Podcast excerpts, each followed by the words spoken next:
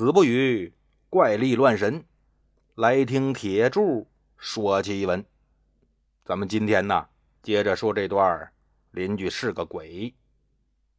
说金志来在船上，让京口县的捕快飞鸭给摁住了。飞鸭说：“金志来啊，你这个江洋大盗，可终于让我逮着了。”对着手下几个捕快一使眼色，几个捕快就给金志来搜身的搜身。搜船舱的搜船舱，不一会儿呢，一个捕快就从船舱里拎出个布包来，打开一看，里边大约有个几百两银子。飞鸭把这银锭挨个拿出来看，几乎是每个银锭上都刻着不同的字号。飞鸭在心里边一盘算，这些字号。不就是丢银子那些个大户的吗？你要说有几个银锭上有字儿，那咱说不清楚，说不准是倒买倒卖的时候在市场上交易得来的。但你这所有银子上都有字儿，而且跟丢银子那大户都能对上，那肯定就是你偷的了。金志来一看，这捕快把装银子的包给搜出来了，心说：坏了，我这事儿啊！是要露底呀，不行，我得想个招我说关爷，多了话呢，我也不说。你们抓我，无非也就是为了官府点赏钱，但官府那赏钱是不是少了点啊？你看啊，我这两年拿了多少钱，你们心里也有数，总不能都便宜了官府啊。这么着。只要你们跟我回真州，我再给你们多拿点钱，就只当是赔偿你们挨了几年板子了。飞鸭一想，也是这么回事这两年这板子不能白挨呀。不过我得防着点这真州的县太爷，万一他不认账，把人给我抢走喽，那可就麻烦了。飞鸭就让手底下这捕快呀。把金志来给我捆好喽，捆的比那大闸蟹都瓷实，然后招呼船家走吧，咱去真州。赶等到了真州县衙，仆人先进去通报了谢必昌，说是这么这么回事谢必昌也急了，别人不知道，他可是知道。想当年金志来弄个铜盆做法，给他拿了六七千两银子。他这才能当上官现在想来呢，那钱肯定也不是好道来的。现在事儿赶事儿赶到这儿了，那就得想招解决呀。谢必昌换好衣服出来接见这位飞鸭，说：“我跟这位金老哥有话要说，你们呢在外边先等会儿。”说完就要拉金志来进后院，飞鸭一把就拽住。捆金志来那绳子，大人，不是小的信不过您，只不过呢，他可是个江洋大盗，小人怕他对大人您不利呀。谢必昌点点头，行啊，那这样，我们俩呢开着门，你们呢远远的看着。哎，那行，但可有一点啊，您不能解那绳子。这个还请捕头放心。说完呢，谢必昌拉着金志来就进了院小声就跟他说：“大哥，这到底怎么回事啊？”金志来回头看看飞牙，转头又看看谢必昌。事到如今呐，我也只能跟兄弟说实话了。没错，那些大户人家的银子。的确是我偷的，但是这些人可都是奸商啊，他们那钱也是不义之财呀，我这算是替天行道啊！嗨，都什么时候了，还替什么天行什么道啊？咱得赶紧商量怎么救你呀，大哥！哎，兄弟，你不用操心了，回来的路上我都想好了。我要是在船上直接被抓回京口，一旦追查起来，肯定会连累你。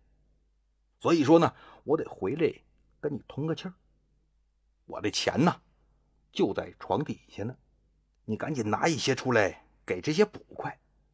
然后呢，跟他们说，你早都知道我是个飞贼，怕我跑了，所以才假意的跟我交朋友，就是为了找机会把我给抓住。这次让我去京口看庆典，目的就是要暗中通报京口来缉拿我。正巧呢，在江上就碰上捕快了，这才把我抓住了。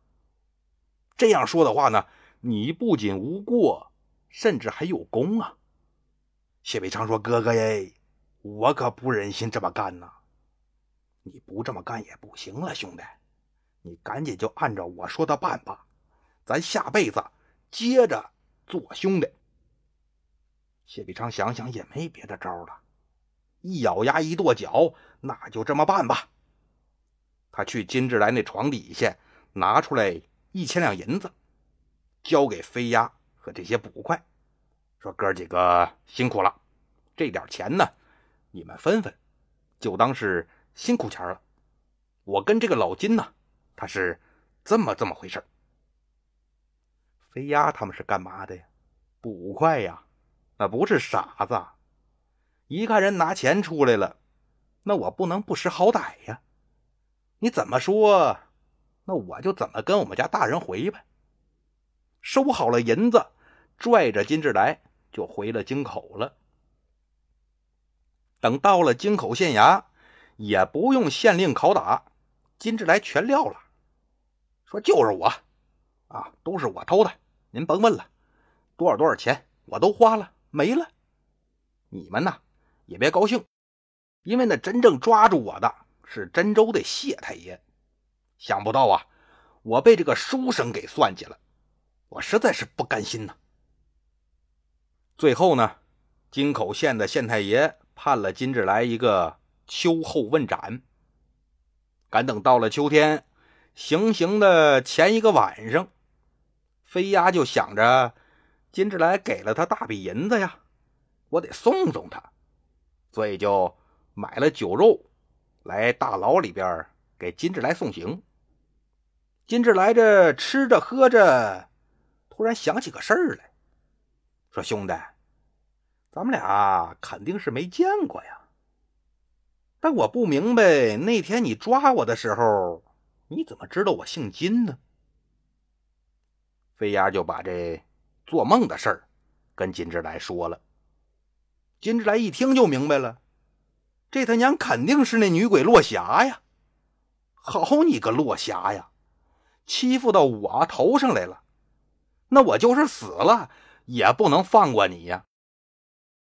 这金志来被砍头那天，谢必昌坐在家里边是长吁短叹呐。忽然间门帘一挑，进来个人。谢必昌定睛一看，哟，这不金志来吗？金志来笑眯眯的看着他：“我兄弟最近怎么样啊？”谢必昌赶紧起身：“大哥。”大哥，这是逢凶化吉了。哎，对喽，我这是逢凶化吉了。谢必昌马上吩咐说：“摆酒。”金志来说：“不用忙活，甭忙活啊，我就是来看看你，顺便呢，我托付你个事儿。我现在呀，已经是脱离肉身，荣登仙界了。不过呢，我那副皮囊还得麻烦兄弟去帮我收了，省得我暴尸荒野呀。另外呢。”我不是有一匹马一匹骡子吗？哎，还请兄弟好好照顾，别打他们。哎，这我就心满意足了。另外呀，还有个事儿，我得提前跟兄弟你打个招呼。我这次出事儿呢，就是你之前那个鬼媳妇落霞使的坏，所以啊，我得收拾收拾她，还请兄弟不要见怪。谢必昌说：“哥哥，你放心，兄弟一定照办。”关于落霞这事儿呢，兄弟我也管不着了。不过呢，还请哥哥看在他有恩于我，您手下留点情。金志来点点头说：“好，我这就走了。”话音刚落，就见金志来一个转身不见了。那就办事吧。谢必昌自己不能露面，所以呢，他托人去京口把金志来这尸首领回来，好好的安葬，然后又安排专人来伺候这马和骡子。这时光飞转，岁月如梭呀，一晃又过去一年多。这一年呢，谢必昌家里可净出大事了。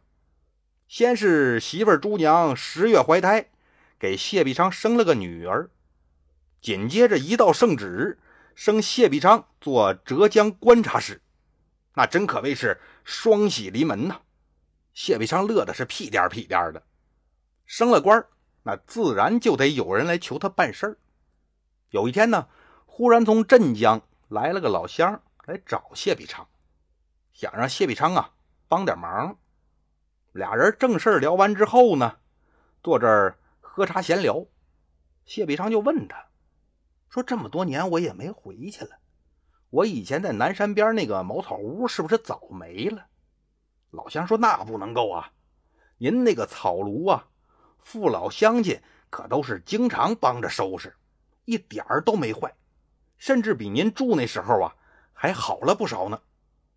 只不过这个草庐东边那个坟呐，一年多以前突然就让雷给劈了，里边那白骨都劈成粉末了。谢必昌听到这儿，有一个机灵啊！哦，一年多前，再一琢磨，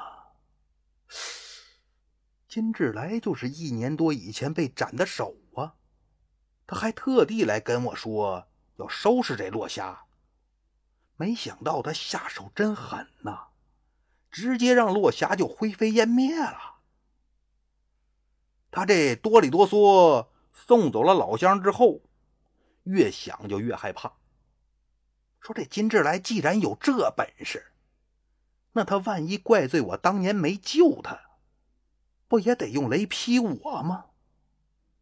越想就越害怕，最后是抑郁成疾，整天躺在床上哼哼。找大夫来看呢，大夫说他这是脑风病啊，得吃马的脑子。那才能好。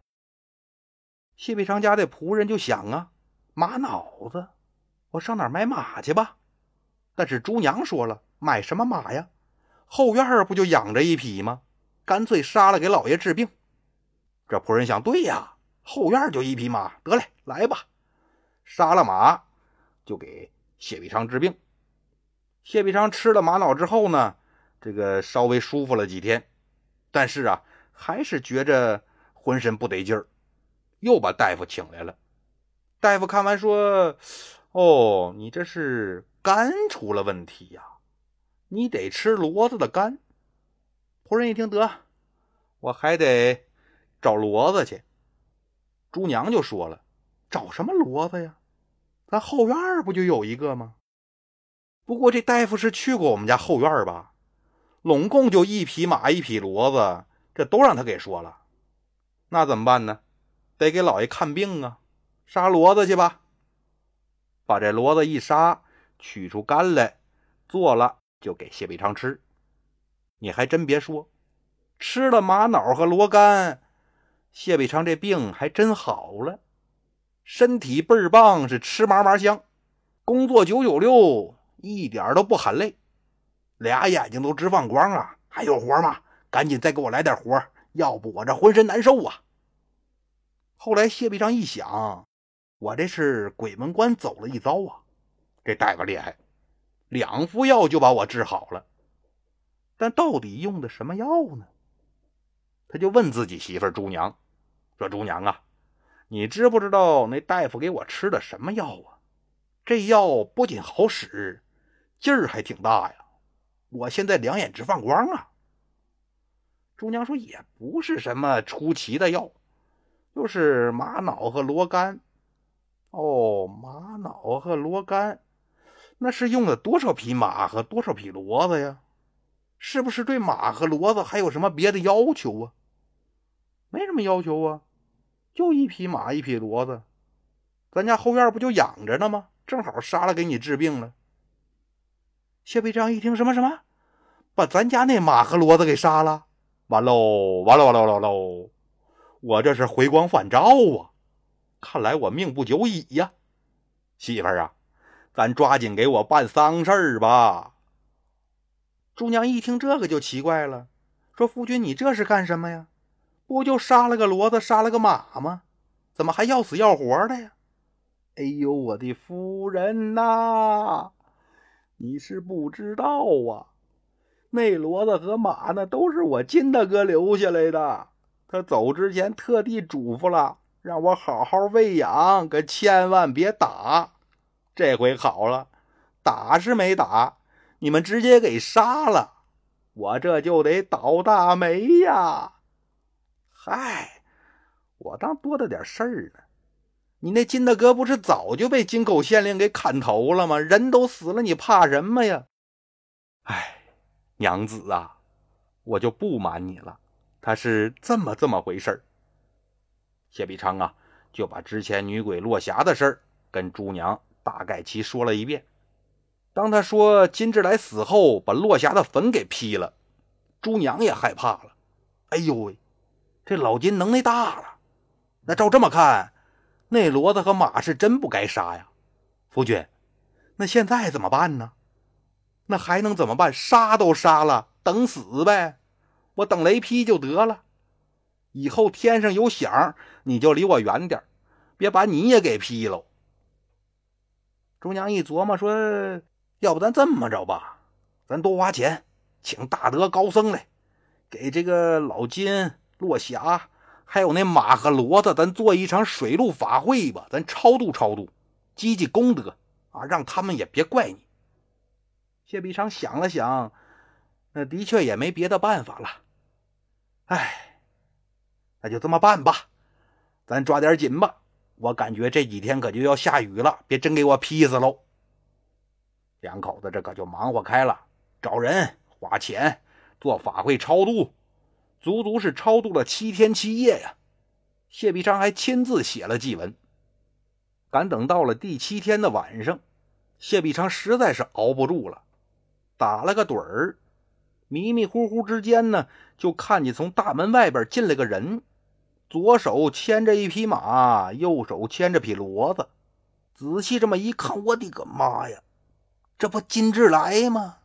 这是要带我走啊！证据都给牵来了，霎时间就吓出一脑门子汗来。金志来还是笑呵呵的走上前来：“兄弟，这么怕大哥吗？没事儿，不就一匹骡子一匹马吗？死了就死了。”你跟那女鬼落霞不一样，她是害我性命，你可没得罪我。毕竟呢，你还是我兄弟呢。本来我也不想来找你，但我后来想想，我要是再不来呀，你又得把自己给吓死喽，那我可就造了孽了。行了，我跟你说一声啊，没事儿，放宽心啊，甭想了，哥哥，我这就走了。哎哎，哥哥，您先等一会儿。我那个邻居啊，那鬼媳妇落霞最后是怎么样了？当真是灰飞烟灭了吗？灰飞烟灭？灰什么飞烟什么灭啊？哦哦哦，对了，这事儿你的确不知道啊。他是这么回事我后来呀抓住他了，本来的确是想让他灰飞烟灭了。但又一想呢，他之所以害我，还是因为我非要让你成亲，所以呢，我也有我的不是。况且说他又是你的恩人，啊，我就有点不太忍心了。不过呢，终究还是他把我弄死了，不报这仇，我心里也不好受，所以就各退一步。我让他呢先去投胎，然后再引个天雷劈了他坟，这也算是两不相欠。哎呦，那就感谢大哥网开一面呐，也让我不至于心存愧疚。但不知这落霞现在何处啊？我总得报答报答他呀。这个呀，哎，有句老话说得好，闺女是爹的小情人啊。你自己算算，你们家闺女是什么时候生的吧？好了，邻居是个鬼，这故事啊。今天就算讲完了，咱们下期再见。